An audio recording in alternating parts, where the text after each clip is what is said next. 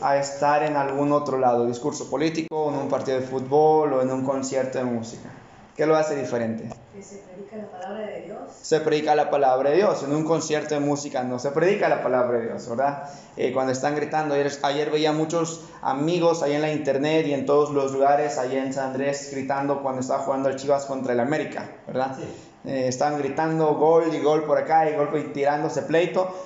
Y gente estaba reunida, pero no estaba reunida para escuchar la palabra de Dios. Entonces, ¿qué hace diferente una reunión en la iglesia? Bueno, hay oración, hay lectura de la palabra, y eso no hay en otros lugares. Independientemente de... Voy a subirle tantito aquí el brillo, luego no veo muy, muy claro. Ok, independientemente, hermanos, de las reuniones semanales que la iglesia tenga, podríamos reunirnos en diferentes lugares, pudiéramos reunirnos en este lugar, pudiéramos reunirnos en casas. Estamos tratando de reunirnos en las casas. Tratamos de visitar, estar reunidos ahí, animando a otros.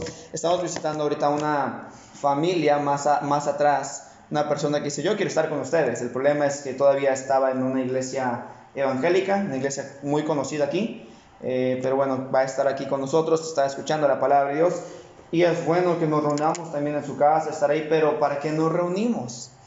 Hay un propósito. Lo más importante en cada reunión de la iglesia, sea fuera o sea en la, en la iglesia o en las casas, debería de ser la presencia a profundidad, vamos a decirlo así, de la palabra de Dios. Si algo va a abundar en nuestras reuniones, hermanos, es que la Biblia está fluyendo, la Biblia está hablándonos, la Biblia está guiándonos. Podemos reunirnos como hermanos en Cristo y podemos hablar de la política o de la pandemia, pero ¿de qué nos va a ayudar?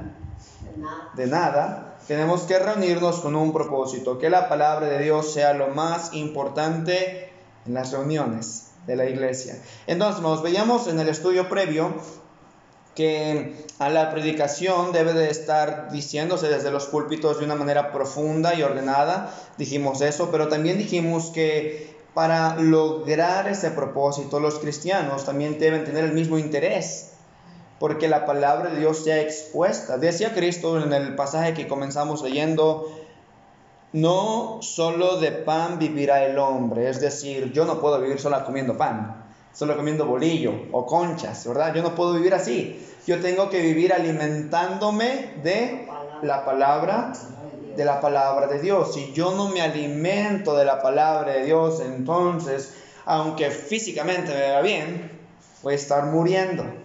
Necesito, y esto es importante, es una necesidad, es una necesidad que nos reunamos a llenarnos de la palabra de Dios. Es una necesidad. Entonces, yo no puedo entender cómo hay personas que dicen, bueno, yo soy cristiano y no quieren oír la palabra de Dios.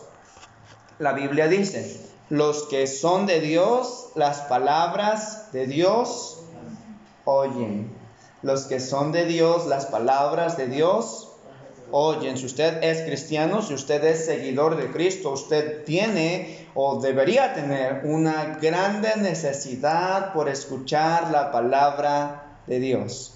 De manera, hermanos, que no hay semana que yo no pase sin escuchar la Biblia. No puede haberla. No puede haberla, no puede ser como que, ah, bueno, hoy es día de culto y bueno, no voy a escuchar la palabra de Dios, ¿verdad? No, siempre tenemos que estar llenándonos de la palabra de Dios todas las semanas sin falta. Y hermanos, a mí me gusta mucho la iglesia primitiva, porque la iglesia primitiva dice que lo hacía todos los días. La iglesia primitiva se reunía todos los días a llenarse de la palabra de Dios. Entonces, hermanos, si tenemos un día en especial para reunirnos, el elemento importante debe ser la Biblia. La Biblia la Biblia, porque mi alma necesita la Biblia. Decía el salmista que su alma anhelaba ardientemente los atrios de Dios. ¿Por qué? Porque ahí estaba la presencia de Dios, porque ahí estaba la ley de Dios. Por eso en el Salmo 119, él dice, oh, cuánto amo yo tu ley. Todo el día es ella mi meditación. Amaba la Biblia, amaba la Biblia. ¿Y dónde voy a encontrar a la presencia de Dios? ¿Dónde voy a encontrar a Cristo? En su palabra. En su palabra. Yo no puedo buscarlo en otro lugar, voy a quitar esto aquí porque luego no podemos movernos bien. En su palabra. Entonces, hermanos, vamos a tratar de profundizar un poquito más en esto, pero en la Biblia es donde mora la presencia de Cristo en la iglesia. Así que si se predica más Biblia, más de Cristo tenemos. Entre menos Biblia haya, menos presencia de Cristo tenemos. Es cierto que Cristo está reunido donde están dos o tres. Ahí está reunido. Pero Él no va a estar reunido si no se habla de su Biblia, de su palabra. No va a hablar, ¿verdad? Eh, veníamos hablando con Alejandro, no, no nos habla Dios en el libro del Mormón, ¿verdad? Dios no nos habla en el Atalaya. Eh, Dios no nos habla en un libro escrito por los sueños de esta mujer, ¿verdad? Elena G. de White. No, Dios nos habla a través de la Biblia, a través de la palabra. Yo necesito la palabra de Dios para poder crecer. Muy bien, eso va a edificar mi vida, eso va a hacer que cambie mi vida. Vamos a Colosenses, por favor. A Colosenses, ahí a pues, a Colosenses. Y vamos a estar leyendo ahí un, texto más, hermanos. Colosenses, capítulo 3. Colosenses, capítulo 3. Colosenses capítulo 3, vamos a estar leyendo versículos 12 al 17. Colosenses capítulo 3, versículos 12 al 17, voy a leerlo, síganme con su vista, dice así, vestíos pues como escogidos de Dios, santos y amados de entrañable misericordia, de benignidad, de humildad, de mansedumbre, de paciencia, soportándoos unos a otros y perdonándoos unos a otros. Si alguno tuviere queja contra otro, de la manera que Cristo os perdonó, así también hacedlo vosotros. Y sobre todas estas cosas vestíos de amor, que es el vínculo perfecto. Y la paz de Dios gobierne vuestros corazones a la que asimismo fuisteis llamados en un solo cuerpo, y sed agradecidos. La palabra de Cristo, escuche esto, more en abundancia en vosotros, enseñándoos y exhortándoos unos a otros en toda sabiduría, cantando con gracia en vuestros corazones al Señor, con salmos e himnos, y cánticos espirituales. Y todo lo que hacéis, sea de palabra o de hecho, hacedlo todo en el nombre del Señor Jesús, dando gracias a Dios Padre por medio del dar gracias a Dios Padre. Entonces, en este texto, el apóstol Pablo quiere darnos algunas dimensiones de lo que hace el Evangelio en nuestras vidas. Él nos va a explicar, él dice, ¿sabes por qué es importante que tengas la palabra de Dios en tu vida? Él dice, es importante porque eso va a cambiar tu vida. De manera que tú no puedes perdonar si no es por la Biblia. De manera que tú no puedes llenarte del vínculo perfecto, dice la Biblia, que es el amor, si no es por su palabra. De manera que yo no puedo servir a otros, yo no puedo tener misericordia, yo no puedo ser humilde, yo no puedo ser manso, yo no puedo ser paciente, sino es por la Biblia. Yo necesito la Biblia para transformar mi vida. Si yo no la tengo en mi vida, entonces no seré manso. ¿Por qué? Porque cuando hay un pleito, lo primero que quiero hacer yo es explotar. ¿Por qué exploto? Colosenses 3, hermano. Ah. Colosenses capítulo 3. Entonces, yo exploto. ¿Por qué exploto? Colosenses 3, versículos 12 al 17. Ahora, ¿por qué razón yo exploto? Yo exploto porque no he aprendido de Cristo la mansedumbre. Y no he aprendido de Cristo la mansedumbre porque no he ido a su palabra. No he ido a su palabra a que Dios me dé esa mansedumbre. Eh, yo no soy paciente porque yo no conozco cómo es Dios y no he leído tal vez o no recuerdo frecuentemente ese versículo en Romanos capítulo 8 que me dice que todas las cosas ayudan a bien a los que conforme a su propósito son llamados. Yo lo olvido y por eso no soy paciente. Necesito estarme llenando de la Biblia. ¿Por qué? Porque cuando la Biblia está en abundancia en mi vida, cualquier circunstancia en la vida, sabré cómo no reaccionar, no, sabré cómo accionar. Hermanos, tenemos que vivir de una manera concienzuda, de una manera inteligente. Pero para vivir de esa manera yo necesito que la Biblia me esté llenando, llenando, llenando. Porque si no lo voy a olvidar. Y si lo olvido, hermanos, nos metemos en más problemas que con los que comenzamos. Por eso necesito llenarme de la palabra de Dios frecuentemente, frecuentemente, todo el tiempo. Y por eso en la iglesia debe ser lo más importante. En este estudio, hermanos, vamos a centrarnos en el versículo 16. Voy a leerlo otra vez. Dice así, la palabra de Cristo more en abundancia en vosotros, enseñándoos y exhortándoos unos a otros en toda sabiduría, cantando con gracia en vuestros corazones al Señor con salmos e himnos y cánticos espirituales. Primero, vamos a ver a quién escribe Pablo. ¿A quién está escribiendo Pablo en estos versículos? Entonces, nos voy a necesitar que ahí me ayuden con su participación para ir retroalimentando aquí. ¿Con, ¿A quién le está hablando el apóstol Pablo en estos versículos? A los cristianos. Él no le está hablando a los inconversos. Él no está diciendo a las personas que no conocen ni creen en la Biblia, oigan ustedes que no aman a Dios, llénense de la Biblia. No. ¿Por qué? Porque el mundo aborrece la palabra de Dios.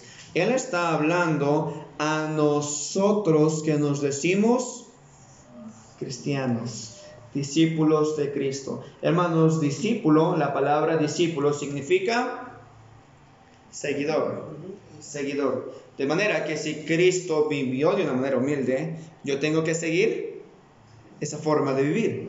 Si Cristo vivió de una manera paciente, entonces de esa manera yo tengo que vivir. Si Cristo vivió de una manera, dice, dice aquí, perdonadora, wow, y Cristo lo hizo. Se recuerda él en la cruz, está colgado, está sangrando, y él está diciendo a, a su padre acerca de los que le acaban de crucificar, Padre, perdónalos, porque no saben lo que hacen. Iglesia, nosotros tendríamos que aprender eso de Cristo. Él se está dirigiendo a la iglesia.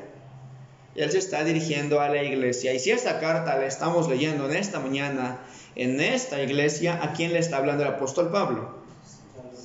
A nosotros, a los que estamos aquí. ¿Verdad? ¿Quién de nosotros tiene que escuchar atentamente lo que Dios nos quiere decir a través del apóstol Pablo? Nosotros nosotros, ¿verdad? Entonces, ¿quién necesita escuchar esto? Nosotros. Si Dios quisiera que lo escuchara el vecino, entonces lo estaría escuchando el vecino, ¿cierto? Pero el vecino no viene a la iglesia. Entonces, no es que Dios no quiera que lo escuche, sino que quien primero Dios quiere que lo escuche somos para que luego nosotros lo enseñemos a los demás. Por eso yo tengo que aprenderlo hoy. Porque si yo no lo aprendo y yo no le tomo a la Biblia la importancia que la Biblia tiene, entonces luego la gente va a ver mi manera de vivir, no voy a reflejar mansedumbre, no voy a reflejar paciencia, no voy a reflejar perdón. Y luego cuando me vean y yo les quiera hablar de Cristo van a decir, ¿sabes qué? Vele a hablar a alguien más, ¿verdad? Alguien que sí crea lo que tú dices que crees. Entonces, por eso es importante que la Biblia more en abundancia en la iglesia. Ahora, hermanos, versículo 16 dice, la palabra de Cristo more en abundancia en... ¿Quiénes son vosotros? Nosotros, la iglesia. Vosotros, la palabra de Cristo more en abundancia en ustedes. ¿Ustedes quiénes? Ustedes la iglesia. Nosotros la iglesia, ¿verdad? Entonces la iglesia, la Biblia debe morar en abundancia en nuestra iglesia. Pero hermanos, ¿qué significa que more en abundancia. ¿Qué es que more en abundancia? Que estemos continuamente buscando a Dios. Que estemos empapados de las cosas de Dios. Que estemos empapados, que estemos continuamente buscándole. Porque dice, mira, si tú pusieras un vaso y ese vaso tuvieras que llenarlo de agua y esa agua fuera la Biblia, el vaso debería estar botando el agua, llegar al tope y seguir botando el agua. Eso es abundancia, ¿verdad? Escasez es cuando sabes que somos cinco y nada más hay un traguito de agua, ¿verdad?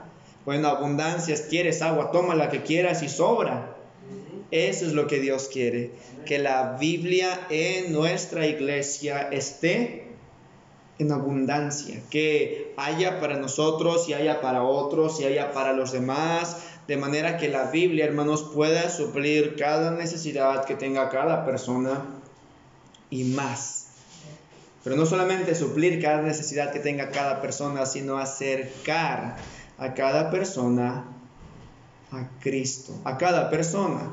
Entonces, acercar a los perdidos, acercar a nosotros, acercar a nuestras familias, acercar a las personas que alguna vez le hemos hablado del Evangelio y todavía no lo han creído. La Biblia debe morar en abundancia en nuestra iglesia. Cuando usted habla de algo con alguien aquí en la iglesia, ¿qué debería ser lo que se habla? Principalmente la Biblia. Cosas relacionadas con Dios. Eso es lo que debe salir. Ahora, hermanos, cuando nosotros salimos al mundo, afuera, afuera de la iglesia, ¿qué deberíamos estar llevando nosotros? La Biblia. Palabra de Dios, el mensaje de Dios. Hermanos, pero si la Biblia no mora en abundancia en nuestra iglesia y por ende no mora en abundancia en nuestras vidas, ¿qué mensaje vamos a llevar? ¿Cómo vamos a vivir? Luego escuchan en la casa, están los gritos, y luego los vecinos dicen, híjoles, y eso que son hermanos, ¿verdad? Y eso que van a la iglesia, ¿verdad?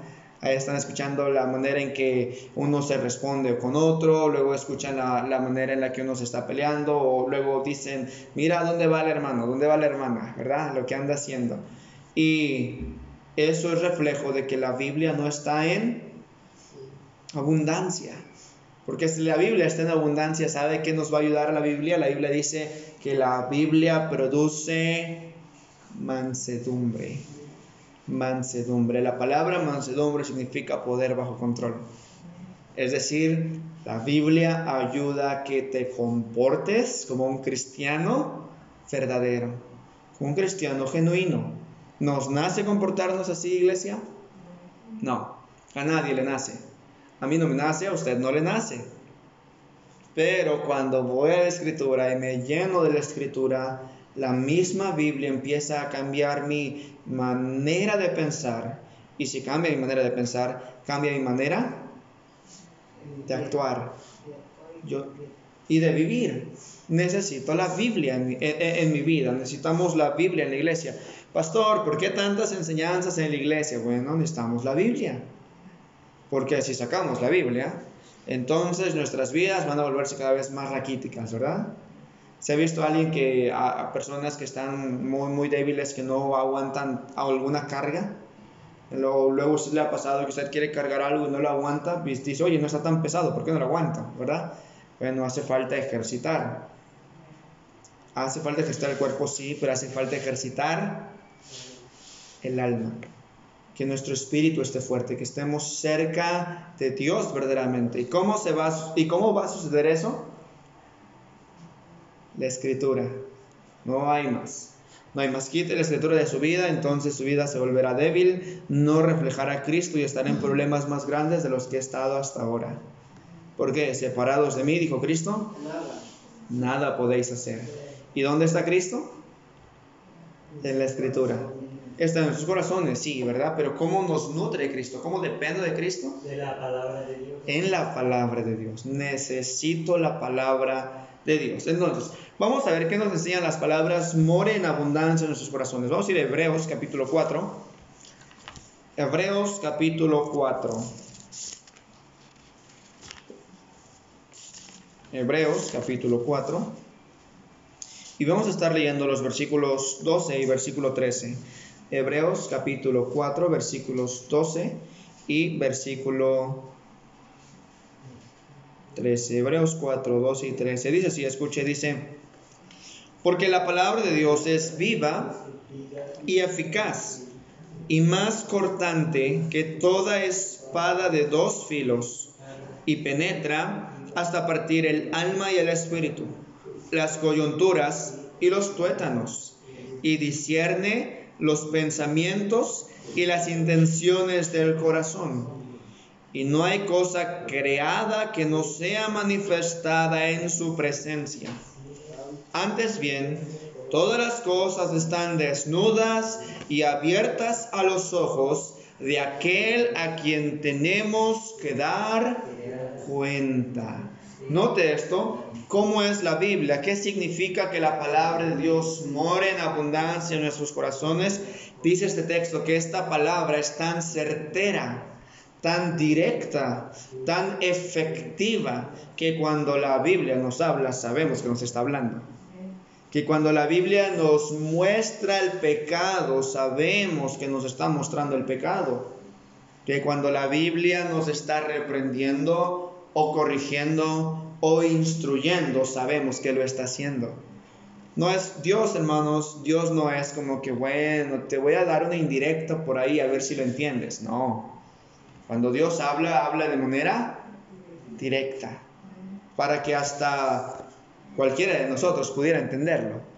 Hermanos, eh, cuando Dios habla, los animales entienden, los montes entienden, la naturaleza responde el humano de la misma manera debe estar atento a esa palabra de Dios efectiva, que es viva y eficaz. Viva y eficaz. Y esa palabra de Dios va a transformar mi vida.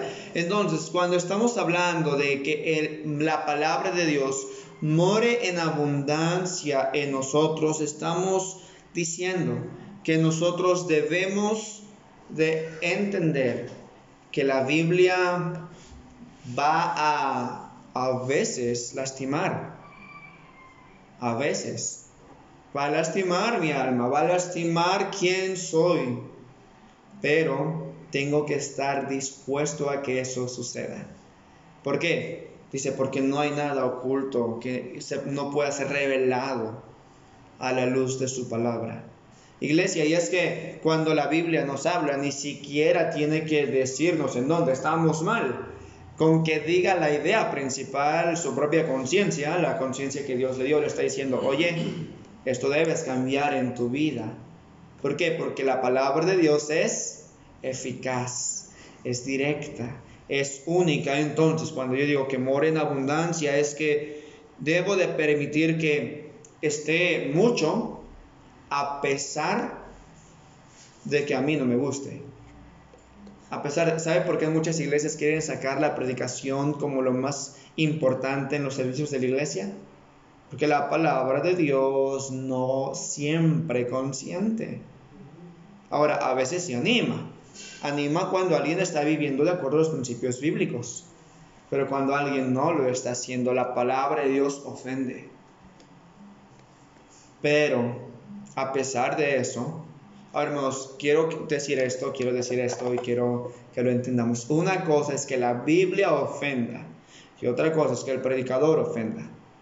Y quiero, quiero poner esto porque hay, hay, muchas personas que utilizan la Biblia para nada más lastimar diciendo sandeces que ni siquiera la Biblia dice, nada más porque quieren sentirse con autoridad. No. ¿Qué es lo que lastima? La Biblia. La Biblia. Entonces, yo tengo que entender esto. Si algo va a ser directo conmigo, ¿qué va a ser? La Biblia. Va a ser el mensaje. Eso es lo que va a cambiar mi vida. Entonces, yo tengo que estar atento a eso en abundancia, a pesar de que tal vez pueda herir mi pecado. Vamos, Isaías capítulo 55. Isaías capítulo 55. Y vamos a rápido, que nos quedan 14 minutos nada más. Isaías capítulo 55. Y vamos a leer, hermanos, versículos 10 al 11. Escuche así. Dice, porque como desciende de los cielos la lluvia y la nieve, y no vuelve allá, sino que riega la tierra, y la hace germinar y producir y da semilla al que siembra y pan al que come. Así será mi palabra que sale de mi boca. No volverá a mi vacía, sino que hará lo que yo quiero y será prosperada en aquello para que la envíe. Ahora, ¿cómo trabaja la Biblia? Nos dice este texto. La Biblia trabaja de esta forma. Así como Dios envía la lluvia y la lluvia hace que los campos produzcan, y luego por eso podemos probar eh, cualquier tipo de alimento, la caña con el hermano, ¿verdad? Podemos probar a, los aguacates con nuestro hermano. Podemos probarlos, sí. ¿Por qué? Porque viene lluvia. Pero si no llueve, la tierra se seca. No hay nada, no se produce nada. Dice, así como esa lluvia es de bendición, dice la palabra de Dios, la palabra que Dios envía hace que produzca, germine, haya cambios haya frutos en nuestra vida. Y luego Él dice de esta manera que cumple todo lo que Él quiere. Hermanos, Dios quiere que lleguemos a la estatura de la plenitud de Cristo. Ese es su deseo. Que cada uno de los que estamos en este cuarto podamos verdaderamente parecernos a Cristo. Pero para que eso suceda, yo necesito que la palabra de Dios sea rociada en mi vida. Porque cuando ella es rociada en mi vida, los cambios empiezan a surgir. Mi manera de comportarme, mi manera de hablar, mi manera de tratar a las personas, mi manera de pensar, los lugares a donde voy, mis amistades, mi manera de vestir, todo empieza a cambiar. ¿Por qué? Porque la Biblia empieza a hacerme crecer. Y empieza entonces a cumplir el propósito de Dios. Y me gusta esta última parte porque dice, y será prosperada. Será prosperada, hermanos. La palabra de Dios nunca, nunca, nunca es desperdiciada. A veces estamos evangelizando a las personas y hay personas que escuchan y otras que escuchan pero lo hacen a un lado. Hay personas que lo hacen. Bueno, podemos decir, ah, esta gente no quiere, ya les he hablado, hay que se vayan al infierno. No, porque aún la palabra de Dios, aunque esa persona no haya aceptado a Cristo y muera sin Cristo, no significa que la palabra de Dios no se cumplió. Porque la palabra de Dios salva o condena. Y si no le salvó, la palabra de Dios le condenó. Al final el propósito de Dios se cumplió. No quería condenarle. Pero si lo rechazó, la misma palabra cumplió el mismo propósito. Al final dio fruto, sí. Dio fruto digno de arrepentimiento, no, pero al final de cuentas dio fruto. ¿Por qué? Porque la palabra de Dios o hace que los pecadores se arrepientan o hace que los, que los pecadores se amarguen. No hay otra. No hay otra. Entonces la palabra de Dios siempre cumple su propósito. Procuremos nosotros ser ese tipo de tierra que cuando la palabra de Dios es rociada, da frutos dignos de arrepentimiento frutos dignos de arrepentimiento. Hermanos, al final de cuentas damos fruto. ¿Qué fruto vamos a dar? La Biblia quiere que demos fruto. La Biblia nos enseña qué es morar abundantemente en nosotros. Indica que la palabra de Dios que es viva, que es poderosa, que está activa, va a transformar nuestras vidas. A veces va a doler. A veces nos va a gustar, a veces nos va a animar y a veces parece que no nos va a animar. Pero siempre que haya arrepentimiento, la palabra de Dios en abundancia producirá buenos frutos. Pero si no hay la intención de, de, que la palabra de Dios me cambie, esa misma palabra producirá frutos dignos de azote. Entonces yo tengo que procurar ser esa tierra que aunque la palabra de Dios esté en abundancia, sea esa tierra que produzca un buen fruto, un buen fruto. Entonces yo necesito la palabra de Dios de manera abundante, abundante en mi vida. Usted necesita la palabra de Dios en su vida de manera abundante. En la reunión en la iglesia nosotros necesitamos la Biblia de manera abundante, porque solo eso nos va a hacer cambiar. Solo eso nos va a hacer crecer. ¿verdad? Y no, no es que, ¿verdad? Los bautistas son bien tristes, porque no, nada más hablan de la Biblia y no cantan, ¿verdad? Bueno, si nos gozamos en Dios. Pero lo importante es lo importante. Decía uno de mis maestros, debemos mantener lo importante importante. Si la Biblia es importante, la Biblia se mantiene importante en mi vida. Y dijimos, como al inicio Cristo dijo, no solo de pan, sino de toda palabra que sale de la boca de Dios. Yo necesito llenarme de eso. Entonces, hermanos, por medio de qué actividad, vamos a regresar ahí al texto, por favor. Vamos a regresar ahí al texto. Vamos en Colosenses 3. 16. Colosenses capítulo 3, versículo 16.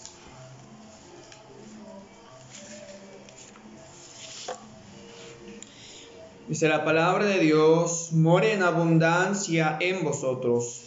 Escucha esto, enseñándoos y exhortándoos unos a otros en toda sabiduría, cantando con gracia en vuestros corazones al Señor, con salmos e himnos y cánticos espirituales. Hermanos, por medios de qué actividades específicas dice el apóstol Pablo a la iglesia, a los colosenses y luego a nosotros, que nosotros permitamos que la palabra de Dios more en abundancia en nuestras vidas. ¿A través de qué actividades? Ahí nos menciona algunas actividades ¿Qué actividades ayudan o son el medio para que la palabra de Dios more en abundancia en nuestras vidas? Eh, orar. Orar, bueno, sí, orar es una, sí, pero, ¿ok? El, el, arrepentimiento. Arrepentimiento, bueno, la exhortación. La exhortación es confrontar a alguien más para que llegue al arrepentimiento, animar a alguien más a que llegue al arrepentimiento. Hay a veces personas que saben que están mal, simplemente no quieren cambiar. ¿Cuál es el trabajo para que la palabra de Dios more en abundancia? Bueno, exhortarnos, animarnos unos a otros y decir, oye, la Biblia dice que sí podemos, dice, todo lo puedo en Cristo que me fortalece, ¿no? Y puedo utilizar la palabra de Dios para exhortar a alguien más, animar, esfuérzate y sé valiente y yo estaré contigo, pero nunca se aparte de ti estas palabras de tu boca, de esta palabra ley, nunca se aparte de tu boca, en Josué 1, 8 y 9, nunca se aparte, esfuérzate. Dios puede estar contigo, sí, en jueces, ¿verdad? Varón esforzado y valiente. Tú puedes cambiar, sí, sí puedes cambiar, pero necesitas a Dios. Y entonces en la exhortación es cuando yo estoy utilizando la palabra de Dios para que more de manera abundante. Hermanos, la predicación es una exhortación en la que la palabra de Dios puede morar en la iglesia, en nuestras vidas de manera abundante, en nuestras pláticas. Luego platicamos y luego estamos contando, contando nuestros problemas. Yo tengo este problema, tú tienes tal problema, estamos platicando eso. Bueno, ahí es cuando unos a otros debemos estar utilizando la Biblia para animarnos y permitir que ella more en abundancia en nuestra vida. Hermano o hermana, estoy pasando por un problema, tengo esta necesidad, tengo este problema, tengo este conflicto. Bueno, ¿sabes qué? La Biblia dice que cuando dos o tres nos ponemos de acuerdo en la tierra por una petición, Dios responde desde el cielo. Entonces pongámonos de acuerdo y orar por esto. Quiero que los hombres levanten manos santas en todo lugar con acción de gracias por todos, por todos los hombres y por los que están en eminencia. Hermano, ¿qué va a pasar con la pandemia? Oremos. Dice Timoteo capítulo 2 que levantemos las manos y oremos a a propósito. No es malo levantar las manos, pero las manos se levantan con arrepentimiento. Entonces, hermanos, nosotros tenemos que estar animándonos. Y es una manera en la que permitimos que la palabra de Dios empiece a morar de manera abundante. Imagínense que todas nuestras pláticas aquí en la iglesia, para animarnos unos a otros, fueran de esa manera. En lugar de decir, oye, ¿sabes qué? Tengo problemas. No, yo también, ¿no? Pues, ¿sabes qué? Dios nos está ayudando, vamos a la iglesia, ¿verdad? No, decirnos, ¿sabes qué? Cristo es más, Dios está conmigo como poderoso gigante. Hermanos, de esa manera la palabra Dios empieza a morar abundante en nuestra iglesia y en nuestras vidas. ¿Qué otra, hermanos? Ahí hay otras dos más. ¿Qué otra manera está para morar abundantemente la Biblia?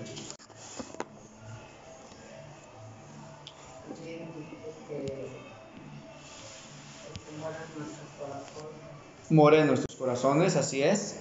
Cristo mora en nuestros corazones. ¿Cómo, cómo puedo animar, hermanos, para que la palabra de Dios dice aquí? Dice el texto, así como decía la hermana, cantando con gracia en vuestros corazones. Es decir, hermanos, cuando yo le canto a Dios, hermanos, le estoy cantando a Dios. Cuando le canto a Dios, dice que con gracia, es decir, con el propósito de agradarle, con el propósito de glorificarle, de honrarle. Eso tengo que estar haciendo yo, cantando con gracia en mi corazón. Y luego él dice así, ah, dice, sean salmos, sean himnos y sean cánticos espirituales. ¿Cómo la palabra de Dios mora abundante en nosotros? Bueno, la Biblia a través de los cantos nosotros podemos estar llenándonos de la Biblia. Por eso cantamos Santo, Santo, Santo, Señor omnipotente. ¿Por qué cantamos eso? Porque nos dice en Isaías 6, en Apocalipsis 4.1, que Dios es santo, santo, santo. Y cuando yo estoy cantando eso, yo estoy metiendo a mi mente, Dios es un Dios santo y demanda santidad de mí y tengo que tener reverencia cuando me acerco. Y de esa manera la palabra de Cristo empieza a morar abundante en nuestra iglesia y en nuestros corazones. Sí me gusta un himno muy, muy común. El himno 160 es muy común, lo cantamos muchas veces, ¿verdad? Ya creo que lo sabemos de memoria. El himno número 160 nos habla de que el único que nos puede dar perdón es Cristo a través de su sangre vertida en la cruz. Es lo único. El libro de Hebreos dice, sin derramamiento de sangre, no se hace remisión, no hay perdón de pecados. Debe haber derramamiento de sangre. Y ese derramamiento de sangre ya lo hubo. Y cuando yo me lleno de la Biblia, a través de los cantos, entonces la palabra de Cristo empieza a morar abundantemente. A veces yo no me acuerdo del texto, pero a veces yo me acuerdo de un canto que cita un texto. Te exaltaré, mi Dios, mi Rey. Estoy cantando un salmo. Entonces, hermanos, nosotros tenemos que llenarnos de la palabra de Dios a través de los cantos, a través de las exhortaciones. Una más, hermanos, nos acaba el tiempo. Hay una más ahí, con esta terminamos. Versículo 16. Hay otra manera. Enseñando. Enseñándoos. Dice que tenemos que enseñarnos y note lo que dice unos a otros. Hermanos, tenemos que estarnos enseñando la Biblia unos a otros. Hermanos, nuestro trabajo es ser como los bereanos. Los bereanos escudriñaban todos los días las escrituras, cada día las escrituras para ver si estas cosas eran así. Luego lo aprendían y luego dice la Biblia estimulándose unos a otros. Yo me enseño, yo enseño a unos, otros me enseñan a mí. De manera que si hacemos eso, hermanos, si empezamos a enseñarnos, como dice el apóstol Pedro, con humildad, con mansedumbre y reverencia, responder con mansedumbre y reverencia a todo aquel que demande, dice, razón de la esperanza que está en nosotros, y eso incluye a los hermanos en la iglesia, entonces yo empiezo a llenar la iglesia, a llenar mi vida de la palabra de Dios, de la palabra de Dios. Yo puedo enseñar muchas cosas, sí, pero lo más importante que debo de enseñar es la Biblia, con mansedumbre y reverencia. Usted puede enseñar muchas cosas, sí, pero lo que debe de estar enseñando es la Biblia, con mansedumbre y reverencia, pero para poder enseñar la Biblia, Debo estudiar la Biblia. Debo conocer la Biblia, escudriñar la Biblia, meditar en la Biblia. Hasta que Dios me permita enseñarla a otros. Y si en la iglesia, hermanos, empezamos a enseñar a otros, enseñar a otros, enseñar a otros, yo les aseguro que algo va a pasar en nuestras vidas. Algo va a pasar en nuestras familias. algo va a pasar en nuestra iglesia y algo va a pasar en nuestro pueblo. ¿Cuál es el método? La palabra de Dios. Muy bien, hermanos, terminamos la clase y vamos a orar.